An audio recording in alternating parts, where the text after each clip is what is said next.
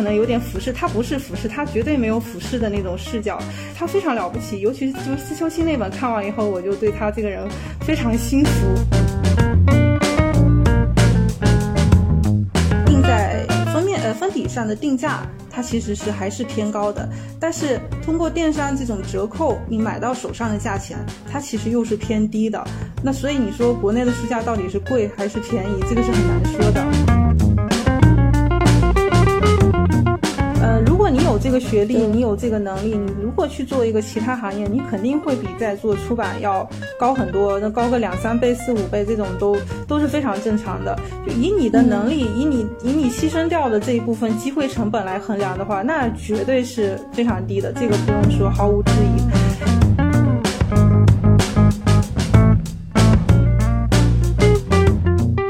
欢迎大家收听本期一窍不通，我是主播小剖，我是小天。我们这档播客节目呢，是要陪大家一起用满满的好奇心来感受世界的参差多态，所以每期节目我们也都会请来不同领域的高手作为嘉宾，一起讨论一些有趣的话题。那本期节目我们请到的是一位在出版业摸爬滚打了这个十余年，曾经策划了多本书的编辑啊，薛倩老师。他曾经策划了这个呃日本诗像系列的《宝石穷民》，妻子们的思秋期，以及日本文化大家加藤周一的散文自传《羊之歌》等等这些书籍吧。啊，那今天我们就请来这个薛姐姐一起来分享一下出版业里面最真实的行业内幕啊。先请薛姐姐跟我们的听友们打个招呼吧。啊，大家好，我是薛倩。因为我知道薛姐姐其实是理科背景哈，本科呢就是毕业于一所非常知名的财经院校。那么现在很多同学也都是这个年入百万了啊。那么其实薛姐姐就是完全屏蔽了自己同学的这些压力啊，坚定的选择了清贫的出版业。那么就先请薛姐姐分享一下你当时是怎么想的，为什么一定要选择出版业呢？以及是怎么样入行的吧？啊，这个说起来其实还是。呃，大学应该是大二那年吧，因为我是理科生嘛，所以呃，本来是我们的方向肯定就是像财经啊、证券啊这种方向出去的。但是我自己是感觉是希望能够做一点，嗯，就是我的标准就是说能够对社会有一些贡献的这种东西，然后这种会让我比较感兴趣，就往这个方向想做什么事情比较好。那大二那一年就是在我们的图书馆看到了一本。嗯，那是广西师大出的，有一个苏联的一个出版家随清写的《为书籍的一生》，然后那本就特别好看完以后，我就感觉说，哦，这个工作是我将来想要做的，就有一种一下被击中的那种使命感。但是就毕业以后呢，因为作为一个理科生，你想去做出版行业其实是很难的，所以我是兜兜转转了很久才进到这个出版行业。呃，就是从其他一个是从一个广告公司，然后跳槽去了第一家的民营公司做发行。那么那时候是减薪跳槽，就是原来工资比较高，然后在一个接受一个比较低的工资水平下换了一个行业，然后发行做了几呃一段时间以后又。转去了另外一家公司做市场部的工作，就图书的市场推销呃推广。然后再过了一段时间，就因为我一直很想做编辑，但是其实，在嗯出版社内部你要转岗是非常困难的，所以我就又去读了一个呃文科专业的研究生。读完以后，作为研究生毕业了，那么这么一个门槛就过了，可以去做编辑了。然后从那个时候才开始做了编辑这么一个工作。能大概介绍一下这个出版行业里面大概有什么样子的岗位吗？就是你刚才说到了编辑嘛，那其他还有什么其他的这种环节可以跟我们这种这个对出版业还没有那么了解的一些小白具体来说一说吗？首先就是我们可以分民营出版公司和出版社这么两个情况。那民营出版公司很多，它只集中于前期，就是后期它是不碰的。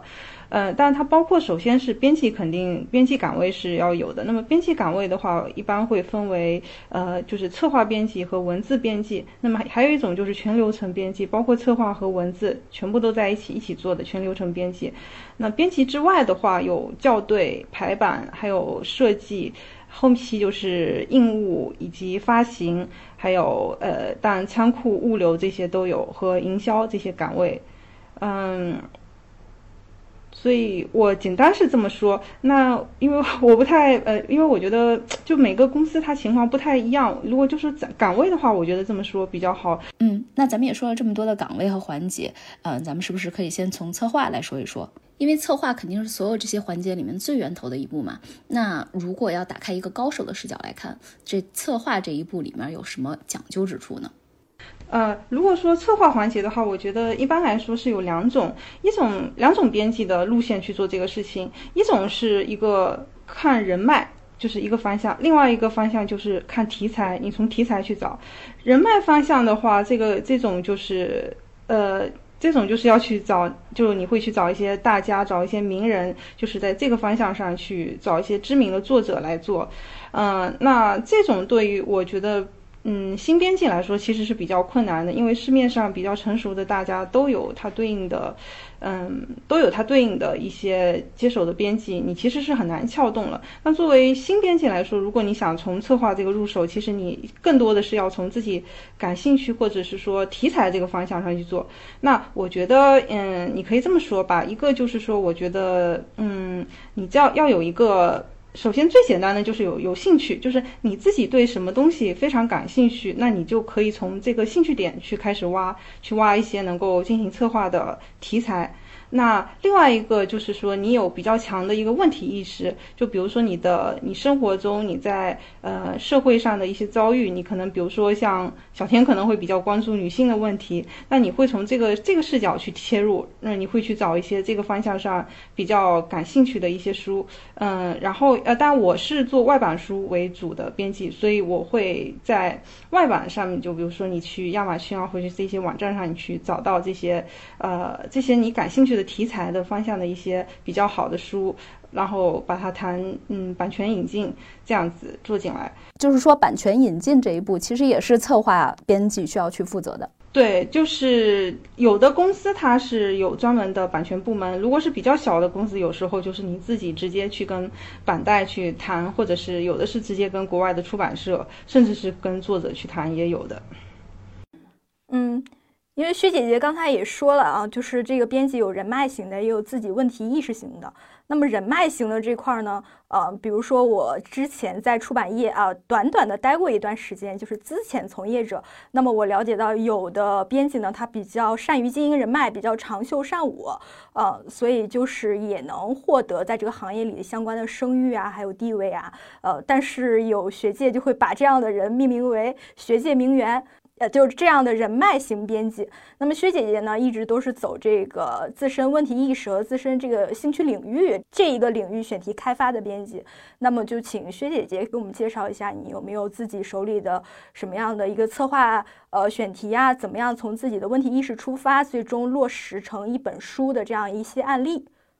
我现在目前手上做的一本书是，呃，一个日本的犯罪类的或者说是法律题材的一个纪实。那他的关注的一个案子是日本的前呃前几年的一个关于 GPS 侦查的案件。它的主要关注点其实是案件的诉讼部分，而不是案件的犯罪事实部分。那我大概说一下这个呃故事的情况。嗯，他是一个警察，在一个小偷的一个呃，就追踪一个犯罪团伙，在那个犯罪团伙的，就是作案用的车上装了 GPS，嗯，然后用此来掌握他们的犯罪行踪，后来就把这个团伙一网打尽。但是呢，这团伙的这个成员他们就觉得警察在我的车上，就是我的私有物品上装 GPS，这个行为合法不合法？作为虽然作为小偷没有什么立场来这么说，但是他作为公民，他觉得好像受到了一个隐私权的侵犯，于是他就委托律师，就这件事情，就是我要上诉。那那个律师呢，他也是一个比较注重人权、注重这些公民权利的一个律师，他觉得这个小偷说的有道理，于是他就就着这么警察的这个一个侦查手段，就一直从呃呃。地方法院，然后上诉到最高院。那么日本的最高法院后来就判决下来说，这个警察的这个侦查手段确实是不合法的，因为这样子侵犯到了人的隐私。呃，所以就是在日本的应该是平成年间，呃，非常少有的一个打到最高院的，并且由最高法院做出了这么一个法律性的肯定的一个案子。然后还有一个这本书的一个很有意思的点，就是他的帮这个这个小偷去打这个。犯罪案件诉讼的律师是一个女律师。那这个女律师她的呃背景也很有意思，她是在工作了很多年之后，然后忽然间去考了一个什么司法实习生，呃，司法就参加司法考试，考上了律师，然后专门做这个刑事辩护案件。刑事辩护案件的跟一般的嗯律师就是工作不太一样，就他先是为就是他的服务对象很多是罪犯，或者说是犯罪嫌疑人。那他是觉得他有一个立场，就是说这些如果这些嗯，就说他们必须要保护这些罪犯的人权，因这个是保护公民权的一个呃基础。就是如果你有一天你也可能会成为一个犯罪，呃，因为某些原因成为罪犯，那你要如何从在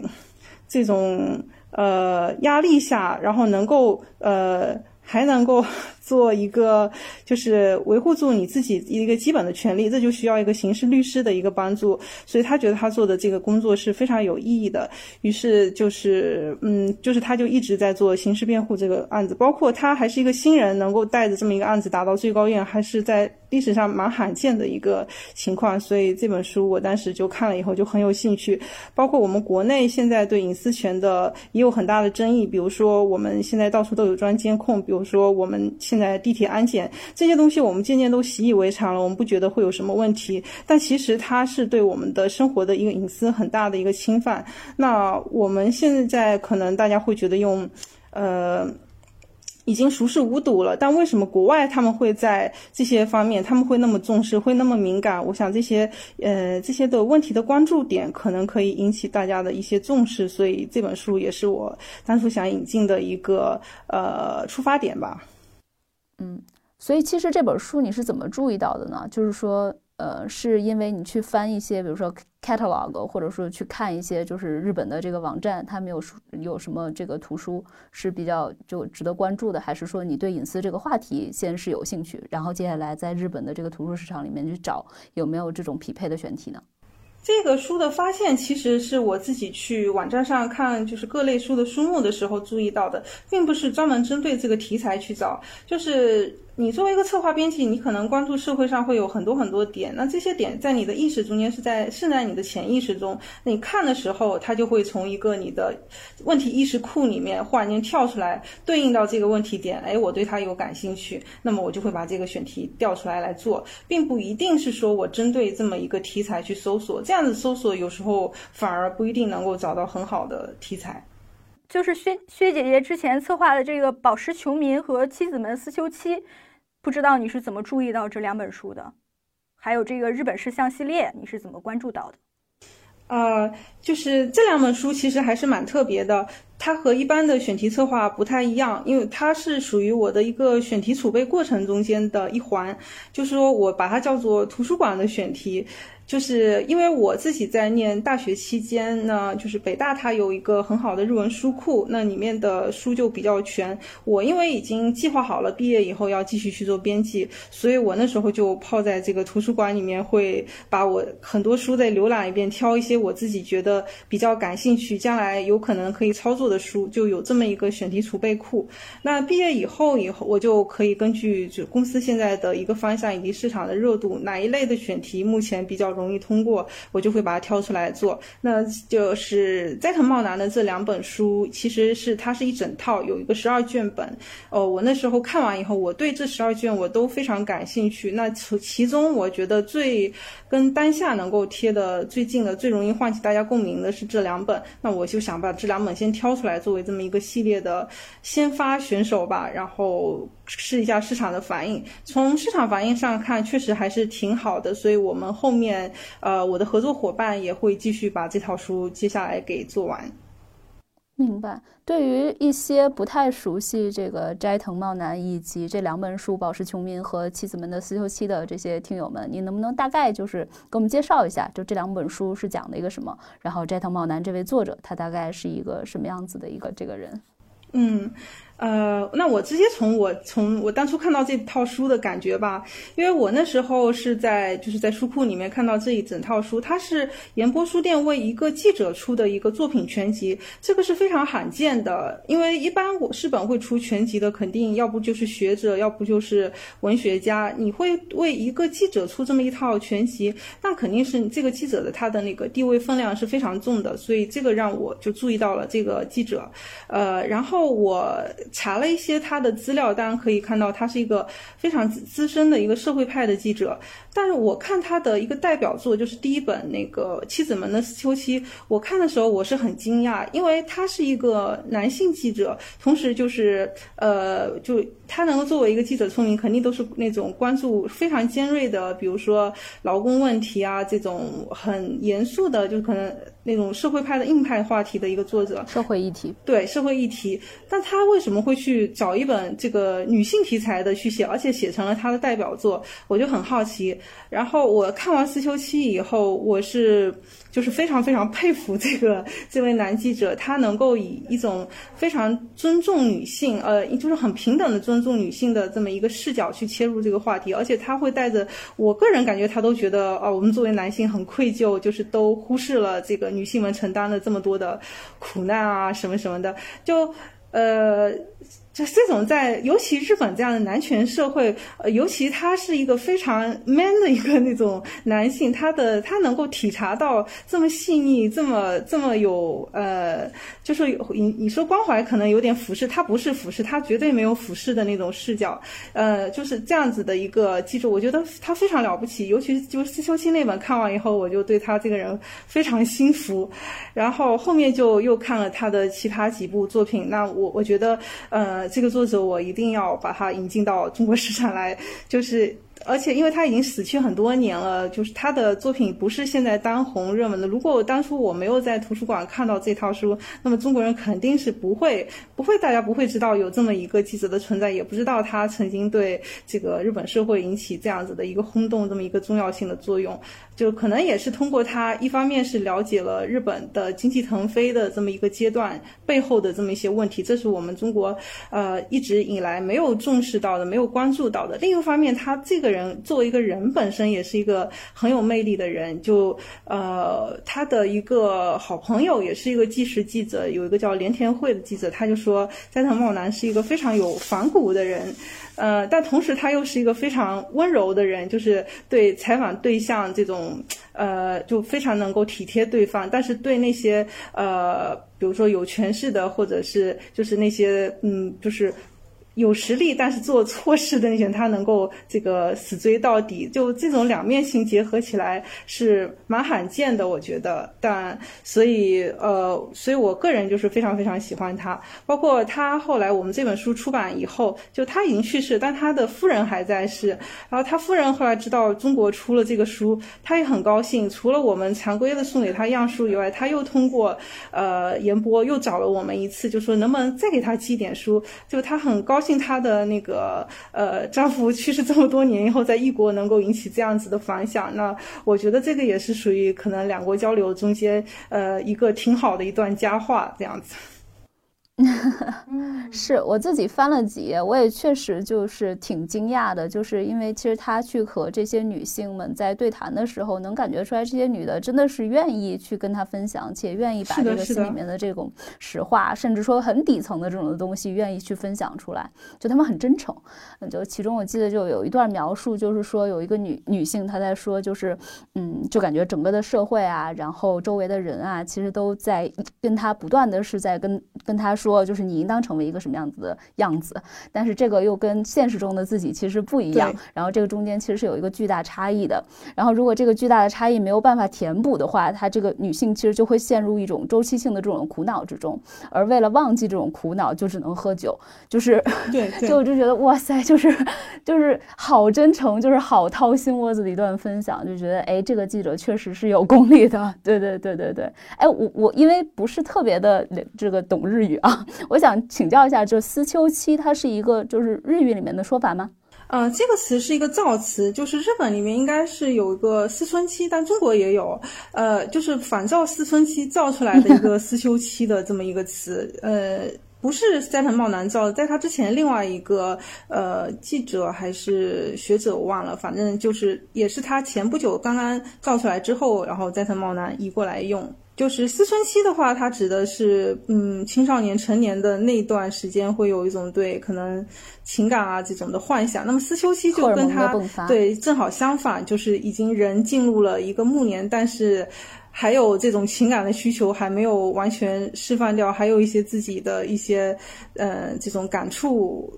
可能会相对来说会更负面一些的东西的在，但也是人生的一个阶段，他就关注到这么一个大家不太注意到的阶段，所以这这个在当时成为了一个流行词吧。能稍微再说一两句《宝石穷民》吗？《宝石穷民》《宝石穷民》这本的话，其实就是在斋藤茂能的这套书里面，它并不是很突出的。它的其他几个都是，呃，没就是就是说有出单行本，有这种。但这本书其实在它的系统里面不是分量很重的一本书，但反而在中国引起了很大的轰动，我还是蛮吃惊的。呃，当然也是因为他的他讲的那些话题，大家可能觉得说三十年前的，呃，几十年年。前的这个日本已经经历过了，我们今天怎么还重蹈覆辙？引起的共鸣会比较大。但呃，相对来说，我觉得它的系统性其实没有思修期那本写的那么好，只是它的那个案例戳中了当下会更多一点。呃，比如说我看的时候，我最印象深刻就是关于那个计算机那个从业人员的那个状态，那个九九六的状态跟现在几乎是一模一样。然后包括你程序员有的在跟程序打交道多了以后，跟人。打交道就很容易出现不耐烦，就像机器能够给一个很明确的回答，但是人不能够这么明确的对或者不对，那你就会很烦躁的。然后我后来这个书出来以后，我一直在关注豆瓣上面的书评，还有短评，就有有读者在问，就说程序员你们真的会这个样子吗？会有这个形象吗？然后就有程序员的读者在下面回答说：是啊，我们确实是这个样子的。就我就觉得蛮有意思的，从以前到现在，真的都还是这么一个样子。然后我当时想，这个书能够就得到了很多读者的回应嘛，这点我是非常高兴的，因为我就觉得可能给大家敲了一个警钟，这是一个比较好的一个社会效应。那如果我们现在不呃提早认识到这个问题，能够尽早的。做一些准备去解决的话，应该不会像日本后来发展的那么疲软。我有这么一个希望，但不一定真的会实现。但从书来说，一方面它得到读者的回应，我是很高兴的；另一方面，我也希望它能够多起一点社会的正面的积极的效益吧。嗯。哎，学姐，其实我还比较好奇的是，刚才咱不是有提到板带吗？嗯，呃，那其实既然是在做外文书，肯定会有板带，其实会抛给你们一些书目，不是吗？为什么会去要 push 到，就是我自己去找一些题材？这个是主要还是因为就是你自己认为有一个问题问题意识去寻找这些题材会更激发你的这种能动性，以及更让你兴奋吗？还是说其实板带它还是有一定的优劣势放在那边的？呃。有优劣势，这个是都有的。我也会看板带的书，我我也会去从他们里面挑一些。呃，但我觉得另外一方面，你自己还是要去找的。就是板带他们挑的有两个，第一个他们是广撒网的形式，比如说他不是发给你一个人。如果这本书比较好的，他肯定是很多家同时发，很多家同时发的意思就是你们要去竞价，要花更多的价钱去从同行手里把它给竞下来。那他有的时候就在这个过程中间，他会把价格炒得很高。我认。认为这个是不太好的。就甚至有一些板带，我有时候碰到我也很生气。这个书不是他推荐给我的，我自己挑中了以后告诉他，告诉他以后，然后他就去把这个信息给他熟悉的几家也都发，发完以后又去就说我们还是要竞价，我就很生气。明明是我挑中的，你们为什么还要去去这么做？就有这样的操作，其实呃这样是不好的。但但很多板带也不会这么做。如果是我们自己主动挑中的，不会这样的。但有的也会这么操作，就是从中间。啊，牟利吧，大概这样，我觉得不是，我不太欣赏这样的做法。嗯，所以还是自己主动出击，这种就相对来说控制权和话语权都更大一些。是的，是的。啊，这两本书，因为我也参与了一些营销的动作，然后因为它呃在面试之后比较快的成为了这种呃畅销书嘛，所以就是在 Kindle 啊，还有在豆瓣阅读啊，还有在这个微信阅读都进行了这种电子书的一个上架。啊。然后，但是我记得当时的领导就比较担心这个电子书，就很多就是说比较便宜啊，或者说是像微信阅读，它可能开启的是那种会员制啊，就是可能你买了会员，这两本书其实是免费读的，就会比较担心会不会影响纸质书的这个阅读，影响这两本书的这个市场销售。那不知道就是薛姐姐觉得这个电子阅读是真的会对纸质阅读有这个冲击吗？会影响纸质书的销量吗？那我必须要承认啊，这两本书我其实就是在某电子平台阅读的电子版，且我就是会员，就是所以我其实对对对没有花钱就是读的，对，嗯，呃，就是你是在电子平台上就等于免费看了这两本是吗？对对，因为是会员制，会员制。啊，我们当初电子书刚开始做的时候，就我们的合作伙伴他在帮我们推，他的意思就是说，电子书很大的一个作用，其实只是只是说做宣传，就是打开一个那个早期的一个口碑的一个作用。然后，嗯，赚钱肯定大头不能靠电子书来赚，包括微信的这种模式，其实业内很多人都呃都不太赞成，嗯。我们我个人我觉得亚马逊的电子书平台还是可以的，因为它有一个比较明确的一个收入分成的一个比例，嗯。然后，呃，确实在早期，它的因为电子书上线以后，我就可以看着那个豆瓣上面的关注一下子就多了很多，然后这个书也跑到那个新书速递里面去，呃，确实起到了一个宣传的一个作用，然后后期也带动了一个纸书的宣传。呃，我从宣传的角度来说，目前我们国内的这个电子书平台能够起到这么一个作用是好的，但你要说收入的话，你肯定不能，目前是不能够光靠电子书的这个来。做收入的主要其实还是传统的纸质渠道，嗯，那电子阅读我觉得这个是要分的吧，呃，就是一些社科类的人文类的那些嗯深阅读的读物，我觉得其实电子化是呃无助于你去深入的去消化它的，嗯。但是文学类的一些浅的一些文学类的一些书，包括清浅的一些呃，就社科阅读的这些书，如果用电子渠道去取代一部分，还是还是可以的。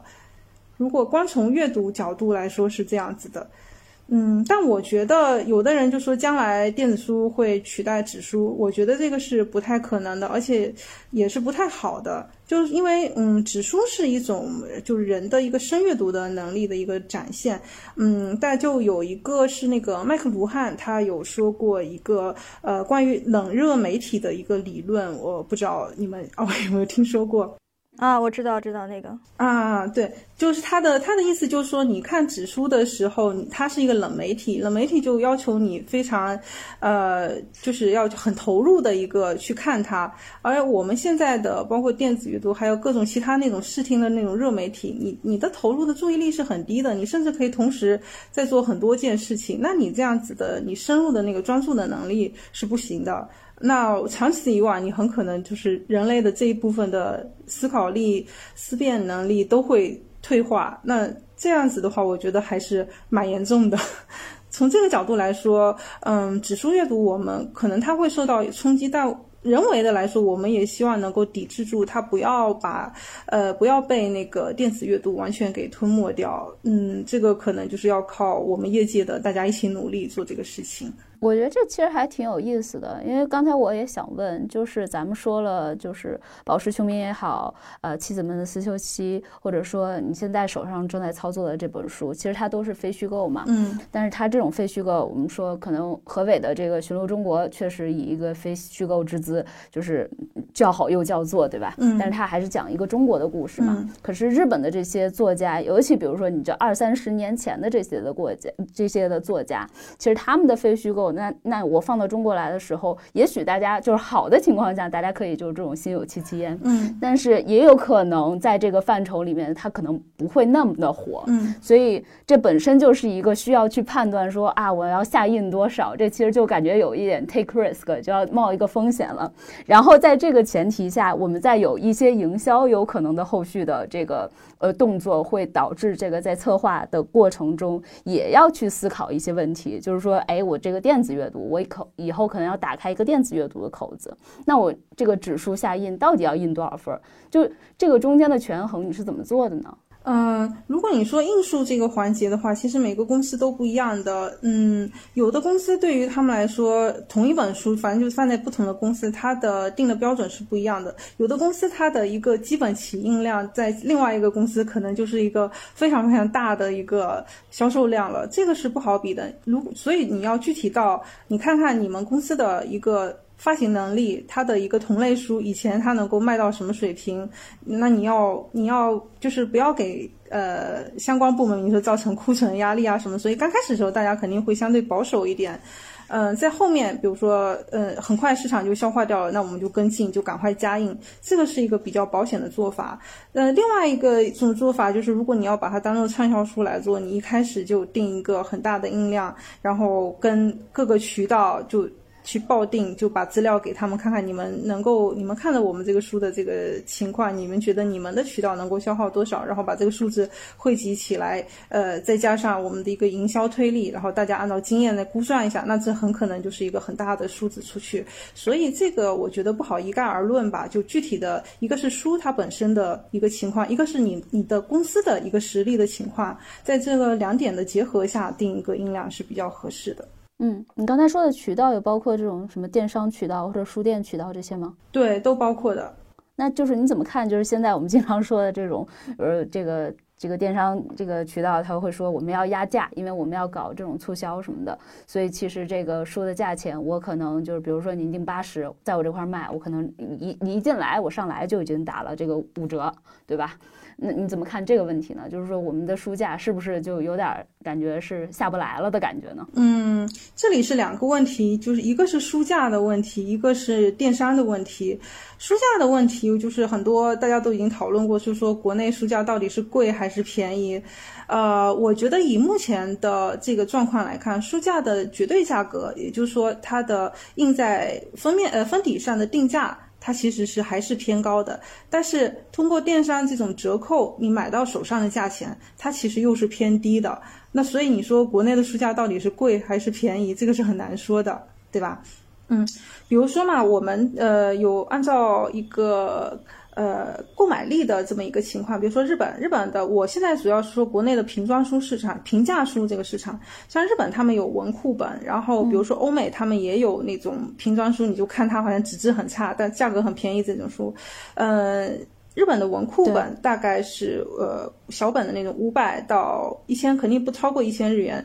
这个价格。那么日本的平均的一个人的月收入可能是二十万日元这样子。那如果你按照五五百到九百这个取一个中位数，比如取个七百，七百你跟二十万日元平均下，它可能一本文平装文库本的收入是你的呃月收入的三百分之一。呃，英国的话，你可能也差不多。英国可能呃月收入是两千英镑，那它一本平装书可能是七到九英镑，那差不多也是你的三百分之一。三百分之一是什么概念？就比如说我们现在的月收入，呃。就是其实大家就是你不要在大城市看，在全国范围内看，可能低端的还是挺多的，五六千的一个，我觉得还是一个比较正常的，大家可以五千以下我感觉。对，那如果是六千块钱的话，三百分之一，那你的一个瓶装书的价格应该是二十块二十块钱一本，那就是说二十块钱一本，按照大家消费购买能力是一个比较合适的一个平价书的价格。但是我们你看到书的那个定价绝对不是这个价格，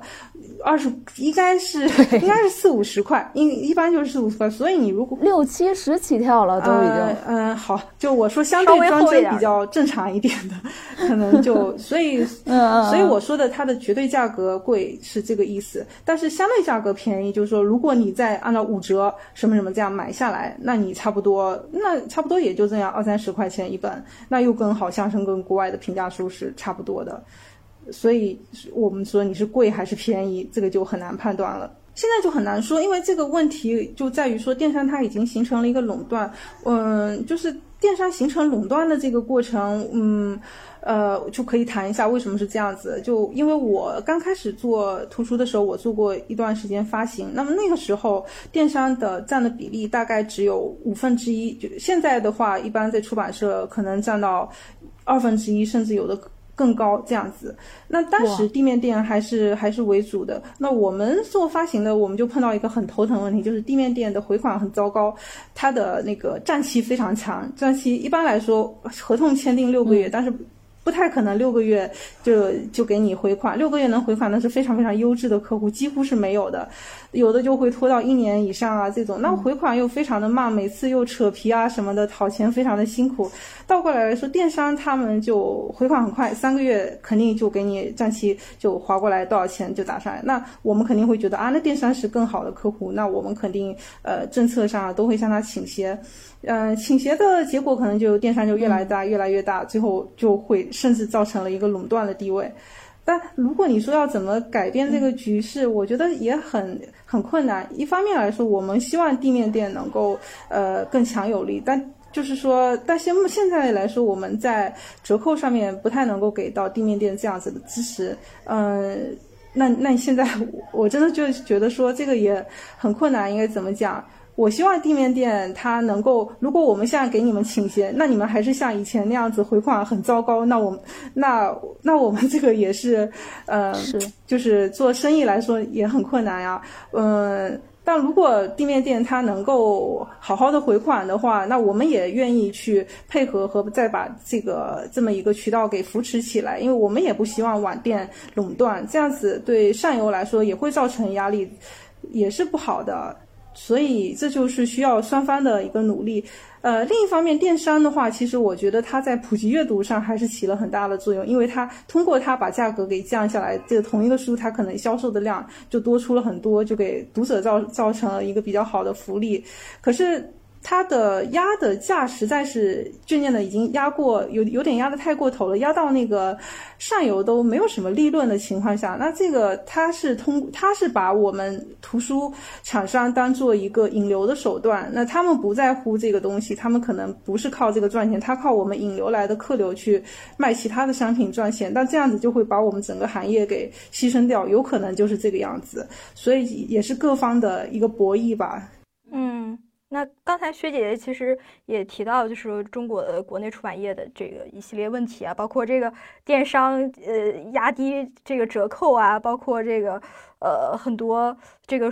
地面店消亡啊，再包括前不久爆出的这个拼多多这个假书。啊，这个盗版书等等一系列的问题。那么我知道这个薛姐姐因为也在这个日本生活过，在东京，呃，也参加过东亚出版交流会，然后对日本的出版业也有比较深刻的了解。那么就请问一下，你如果参照日本的这个出版业的话，日本有没有什么好的这样出版的一些模式，我们可以借鉴？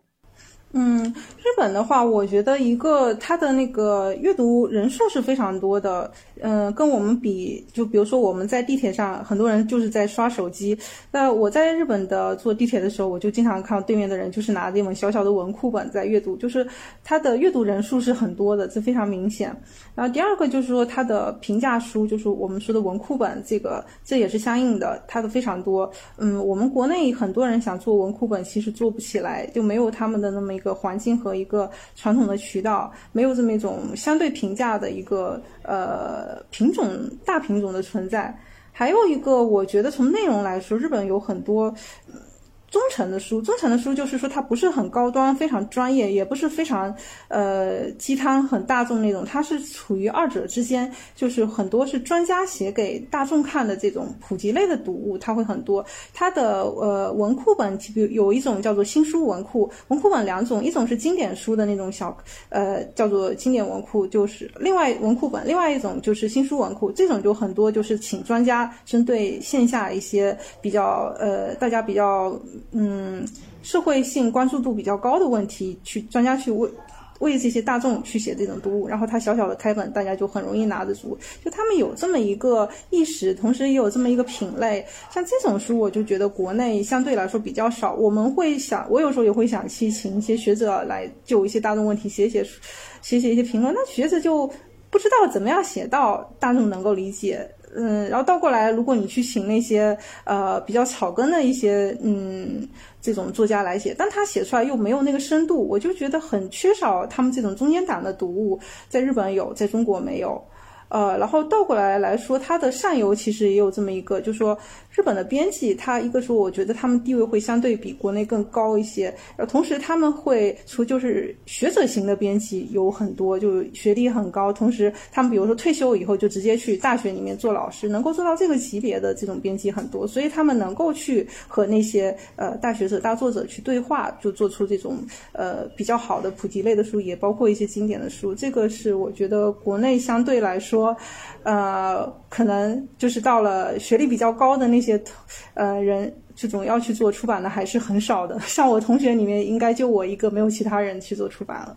嗯。说到了这个日本的学者型的这个编辑比较多，或者说在欧美啊，这个日本啊，它这个编辑相对来说社会地位还是比较高的。我想问一个比较扎心的问题，就是 这个出版业的从业者，因为小天其实也是浅浅的在出版业待过，对吧？嗯，就大概这个薪资待遇是能有多少？这个我们经常看到一些新闻，就是说这个出版业的这些编辑实在是赚的太少了，这个是不是平均薪资真的是很低的？因为比如说，我看娱乐圈或者艺术圈，其实你说 entry level 确实薪资是很低的，但如果你努你咬个牙努努力，然后你做到资深的 level，就可能一下子就拉出来这个这个差距了，一下子就头部能赚特别多的钱，分布是特别不均匀的。嗯，出版社有没有就这样子的一个可能呢？还是说整体就特别低迷？就你吭哧吭哧做几十年，可能其实。也涨不了一两千啊！这个问题，首先这个穷的话，大家一个是会说，相对于说出版业，它的从业的要求是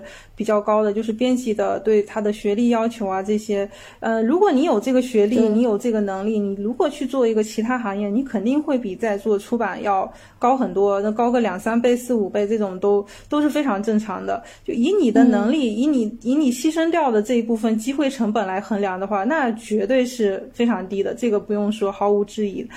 呃，但是呃呃，如果你说它并不是每家都都是很差，嗯，不同的企业它相差也还是很远的，嗯，就是呃。编辑来说，它一个很大的收入其实是提成，提成就是你的书卖得好，你就能够年底的时候分到比较多的奖金，呃，所以你的日工资可能不是特别高，但如果你书做得很好的话，你的年底提成可能会比较可观。但是呢，问题就在于说，并不是每家出版社、每一家公司，他都愿意让你去做书，呃，去自己去策划去做书。有的人你可能进去很多年，你一直是在为领导看稿啊什么的，你做完出来，你就你自己也没有积累多少东西，你也不可能收入有多少提高。呃，所以很多人在这个就是抱着一腔热血进来以后，就这样子被浇灭了走了。但也有一些会比较幸运的，能够嗯赚上好的。机会也算上比较开明的一个环境，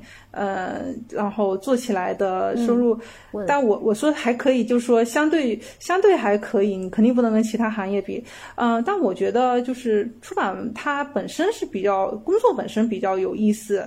嗯，然后相对来说，它的性价比我觉得会高一些。就是说，如果你去一个正规的国营社，没有很压榨人那种，你早上可能八九点上班，然后下午四点半五点就下班，然后端个茶杯。对，嗯，你的工作强度也不是那么强，然后你自己又可以挑你喜欢的书去做，你这整个工作过程你会比较愉快。虽然你可能没赚那么多的钱，但是你比起其他人，我觉得他们九九六这个以命换钱，我觉得嗯，我不要去做那个。虽然他们赚。比我多，我还是在出版社 这样做比较好，也会有这个想法。但如果你是在一个不好的一个机构，你可能做的也是九九六那样子类似，但是你赚的也不多，这种也完全可能的。呃，不同的地方差非常远，这个所以我不好一概而论。还有就是那个像薛姐姐刚才说这个，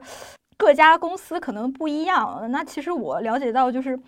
比如说，呃，可能做人文社科的这个，呃，这这编辑他，嗯，比如说前不久啊，他可能就是说有一家做轻学术的这个出版品牌，轻学术，然后呢，他可能就是他每本书都首印三千册都不到，就是他这个利润空间是非常薄的，就是他觉得他做这个东西是很有价值的，大家是应该去读这个书的，但是呢，他这个，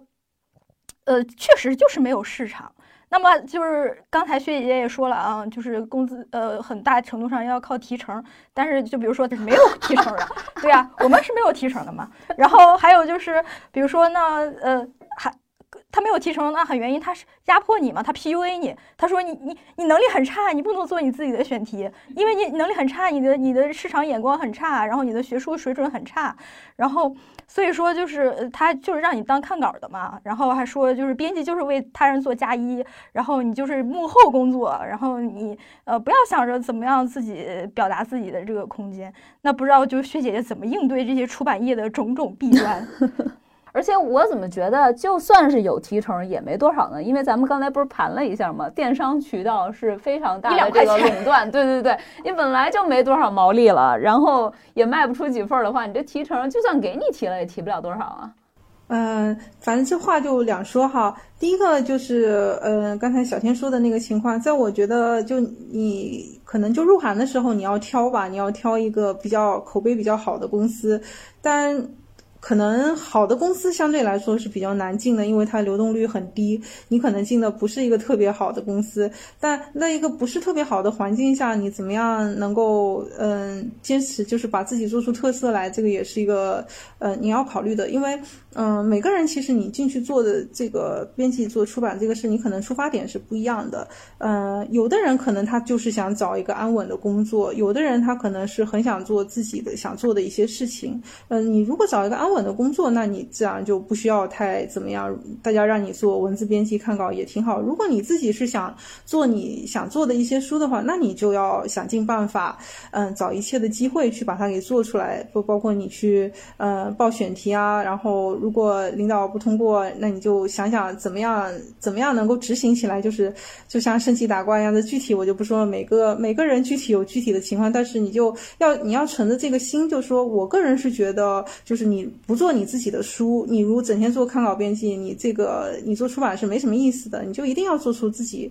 自己策划的选题才行。嗯，这具体你怎么样在你的环境里把它做出来，这个我不知道，这个要看你个人的一个努力。但是你存着这个心去往这个方向走的话，那还是肯定是还是会有办法的。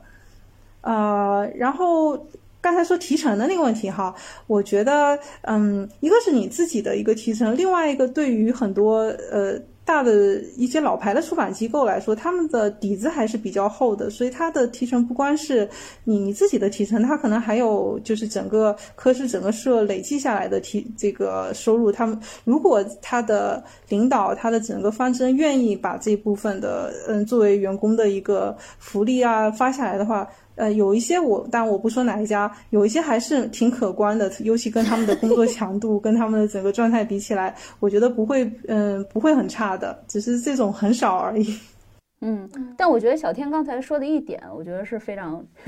这个一针见血的，就是人文社科类的，是不是他天生就不太容易出爆款，或者不太容易出畅销书呢？就如果你进了一个，比如说金融，或者类似于更干货一点，或者甚至说更鸡汤，就听起来就很大众，大家都会为他买单的那种的，啊，就这这个课时是不是相对来说它更容易出爆款？也就意味着你卖出的份数会更多，然后你的提成就会更丰厚一些。嗯，我觉得这个还是要看的吧，就看你把这个做书是。当做什么东西来做？嗯，畅销书的话，那肯定是这样子，也不能当炒股来看，是吧？对，我觉得，嗯，有一些，比如说像那个做人文书的那家呃机构吧，他他就没有想做畅销书的这个意识，他可能就是想做这个方向的东西，他觉得才有价值，所以他一开始就已经放弃掉了走畅销的那个路线。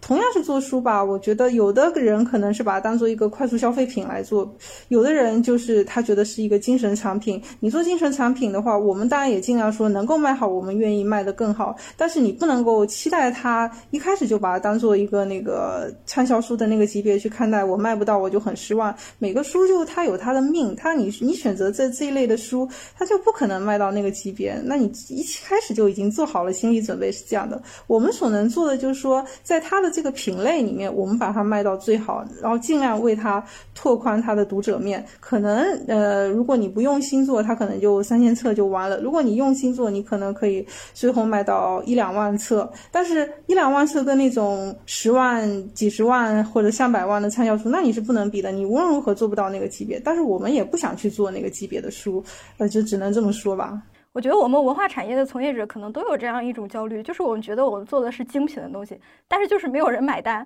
那如果说你做的东西稍微下沉一点，就是然后你会觉得那是什么垃圾，但是就是人家就是畅销啊，人家就是有市场啊。比如说我在试店里面看到就某什么摸摸头系列，什么那个 什么那那种，然后但是真的就是现象级畅销书，真的就是赚的盆满钵满，就会觉得天哪，这是什么样的一个文化品味？然后我就觉得我们有必要去。更更呕心沥血的推出精品，但是呢，又又遇到了这种市场反馈的这种受挫，然后就觉得啊，这真的是一个循环的一一种不断试错、不断战争，真的是屡败屡战的这样一个有点英雄主义的一个职业啊。那其实因为我也因为刚才也说了有有个资浅从业的这样一个经历嘛，然后因为我也参与过公司一些线下活动，然后会看到一些就是呃。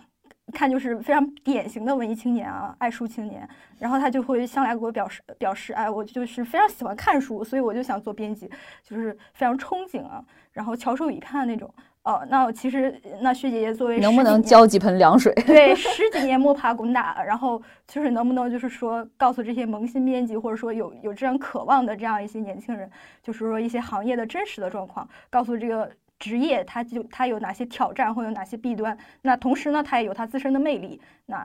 学姐姐可以说一下吗？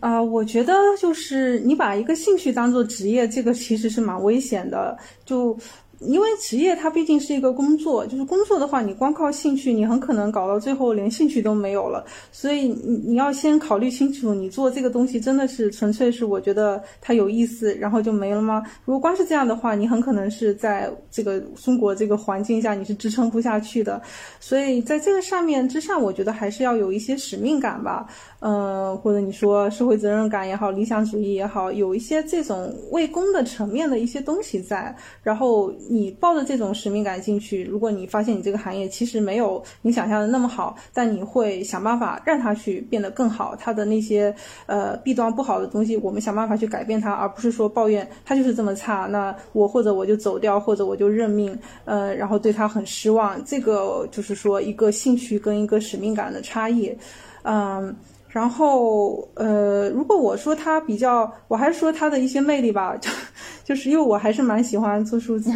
对我我都说他一些好的地方，嗯，好的地方就是，呃，一个就是说，我觉得他做书它本身是一个很有意思的，就你如果你能够有比较强的自主性，你去策划的话，你看稿的时候你都会很高兴，你看的每本书。都很有意思，你自己挑中的，就整个过程你就很高兴、很快乐的这个过程。同时，这个过程你是可以操控的。像现在很多人他们在一个大企业，你说你可能就是一个螺丝钉，你就是一环，你并不能够把这个整个东西从头到尾操控下来。但是你做书可以，书是你的一个产品，你自己你真的可以从头到尾去把控它什么样。虽然最后的市场反应这个会有这个你不能操控，但是前面的就是就像一个匠人做一个一个产品。一样，你可以从头到尾，嗯，我说了算，它什么样的就是什么样的出来，你就不是一个螺丝钉，你的一个自主性、你的创造性都可以在这个工作中得到体现，嗯。然后还有一个就是，呃，对对，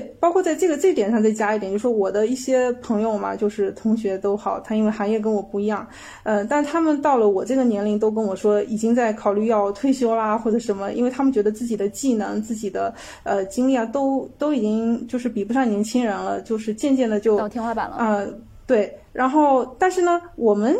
编辑在这个年龄，其实你还是就还有很大的上升空间，你还可以继续往上走。就你的职业生涯是很长的，比其他的行业会长很多。呃，这个我也觉得是他的一个长期的一个比较好的一个一点。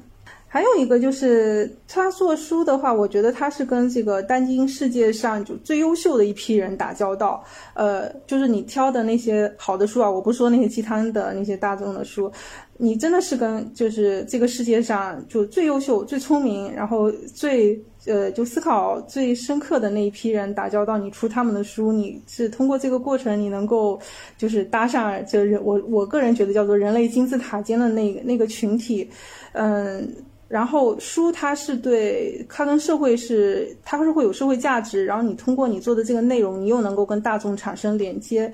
嗯，包括你看我之前做的那书，我就看到很多读者的那种反应，这种反应反过来也会能够滋养我，这会给我一个成就感。这种东西我觉得就是它很直接的，就是你做的一个反应，然后你就也就可以看到它的一个反馈。这个在很多其他行业，我觉得是不太能够碰到这些东西的。所以，我我还有一个就是书，它是有它的永恒，也不叫永恒性，它的持久性吧。相比于你看影视，可能短期内很热，或者是哪怕新闻吧，这些短期热点过去了以后就没了。但是书是一个承载的价值，是一个相对永恒的东西。那你通过这个东西，你也可以，嗯，就说你参与到这个相对久远的一个沉淀下去。那我觉得在，嗯。人生价值的实现上吧，它也会给你一个安心感，一个沉淀感，所以这个我觉得是做书比较吸引人的一些地方。嗯，那对于那些立志于成为编辑且听我们说了这么多，还并没有被吓到，且这个 被刚才咱们说的这些魅力就是给感染了，这个有情怀向的这些这个编辑来说，就是你作为一个资深编辑，会给他们一些什么样子的建议吗？就是在职业发展方面。哎呀，我现在因为我自己觉得行业有很多不好的地方，我觉得首先是我们干这一行的人，你首先先把这个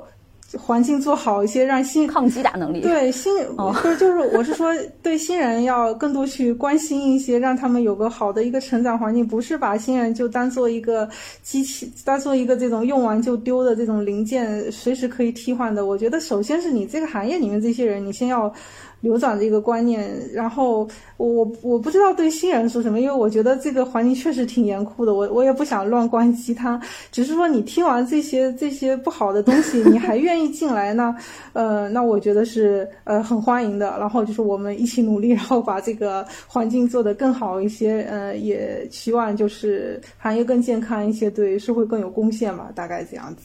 之前，呃，我看过您一篇文章嘛，就是在分析出版行业，然后说，其实做一本书的话，就非常重要的一个点是，就是起爆点要好。但是，呃，刚刚我听你的意思，又说一本书它其实还是有一个它自己有自己的命，它自己 有自己的一段缘分要去走。就是那那这个是不是会跟之前你提的这个起爆点这个概念有冲突呢？之前我那个文章讲到起爆点，我说的是一个就是多元化的一个问题，就是现在的话，我们比如说书号缩紧啊，还有什么这些问题，就导致大家出书就越来越保守。保守的一个就是说，我在策划阶段我就觉得说它一定要有市场。比如说是名家写的，比如说这个呃是社会热点，呃已经有了多少人的背书啊什么，在国外卖的多多好啊，这样子你才能够去做它。但是嗯，但是你的长尾的上面的那些多元化的东西就损失掉了。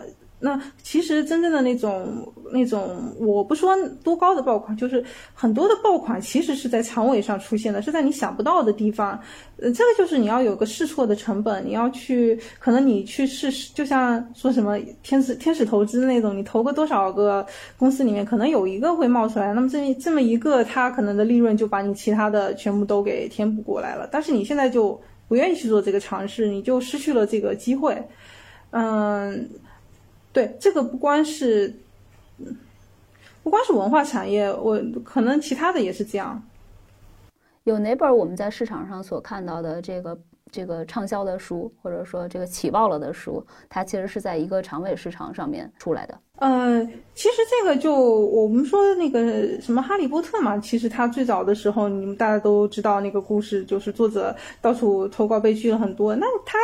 他这么一个默默无闻的作者，又写了一个好像题材很不受欢迎的，但是为什么就会爆起来呢？那你当初做的那些人，可能也应该是完全没有想到最后会冒到这样一个级别的书，但他就是从长尾冒出来的，他不是从那个呃前面那个那个。比较就是大家各种看好判断以后，觉得它非常有畅销潜质冒出来的，不是这样子的，这就是一个非常好的例子。那那包想问薛姐姐，就是呃有一些就是大家预判哈肯定能爆的那种选题那种作者啊，比如说余华呃写一本新书是吧，他肯定能爆，但是他会不会就是一般都会落到大的出版社啊、大大的这个呃文化品牌啊，包括就是一些知名编辑的手里，然后就是。最后就变成这种头部就聚集了特别多的资源，然后就普通的小民营公司、小出版社啊，然后就是在这里苟且求生的那种状态。啊，这个肯定是这样的，名家肯定是被追捧的很凶的，这个小的出版社是很难撬的，除非是有一些特殊的情况出现。但是名家的话，很可能他自己的分成就要分掉很多。嗯，如果他不是卖的那么理想，有可能你到最后你其实赚的跟你投入的并不并不是特别好，还不如有时候有时候还不如是那种。在仓位里面冒出来的那种收入的利润率会更高，这个也是很正常的。那薛姐姐就是做了编辑这么多年嘛，因为其实你也说到，呃，其实你觉得做书还是挺快乐的嘛。但是在整个这个过程里面，你有没有或者焦虑过，或者觉得压力山大过？就是当时有发生什么事情吗？呃，其实就是选题以前在前一家公司一直不通过的时候，非常焦虑，就要都要自己去找。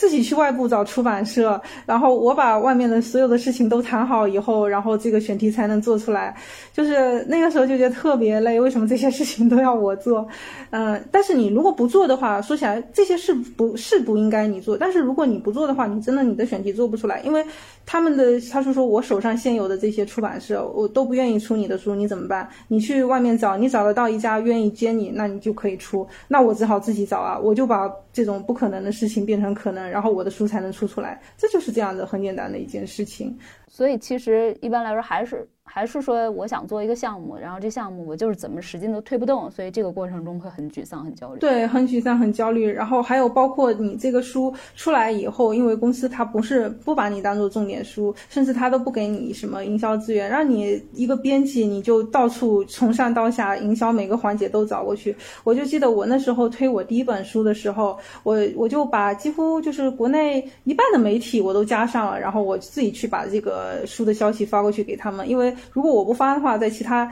可能它就是一个一大批的书里面一个小小的，就完全不会注意到它。然后到后来，就是这些媒体的，就是呃编辑啊记者，他们后来一直向我要这个公司的其他的书的资料。然后我说我不是营销编辑啊，我说我只是一个我是一个 看稿的编辑，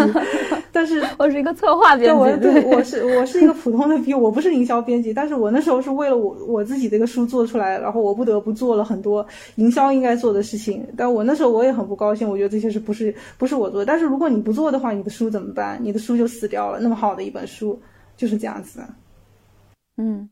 是，我觉得现在可能就是更就是这些编辑，我觉得更一筹莫展一些，因为经常在豆瓣上接到一些私信，就是也不知道哪儿冒出来的一个人，他刚可能刚做完一本书，然后就说求求你来给我点点一个，哪怕你不读，你至少点一个想读吧。然后我觉得哎呀太可怜了，每次 都去按一下这想读。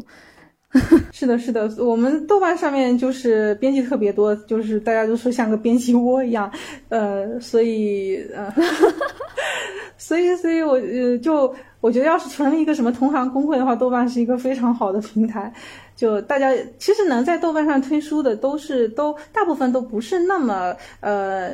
那么畅销的书的作者，呃的编辑，嗯，就大家也都是自己很人文社科类的比较多，对，大家很喜欢自己的书。然后其实那个就是外部的营销资源不是那么给力的情况下，只好自己 亲自上阵去做这些事情。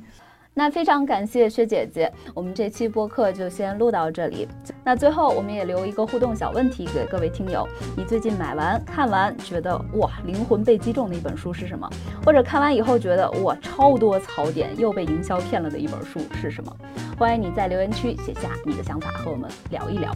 另外也欢迎大家来关注我们的微信号一窍不通 Pod，Pod 就是 P O D。你也可以在小宇宙、喜马拉雅、网易云音乐以及各种泛型播客客户端找到我们。如果你也认为本期节目很有意思，欢迎分享给你的朋友，也欢迎大家订阅以及评论。每一条评论我们全部都会看，并且会尽量一一回复。谢谢大家，也谢谢薛姐姐。好谢谢，谢谢薛姐姐，拜拜，谢谢，拜拜。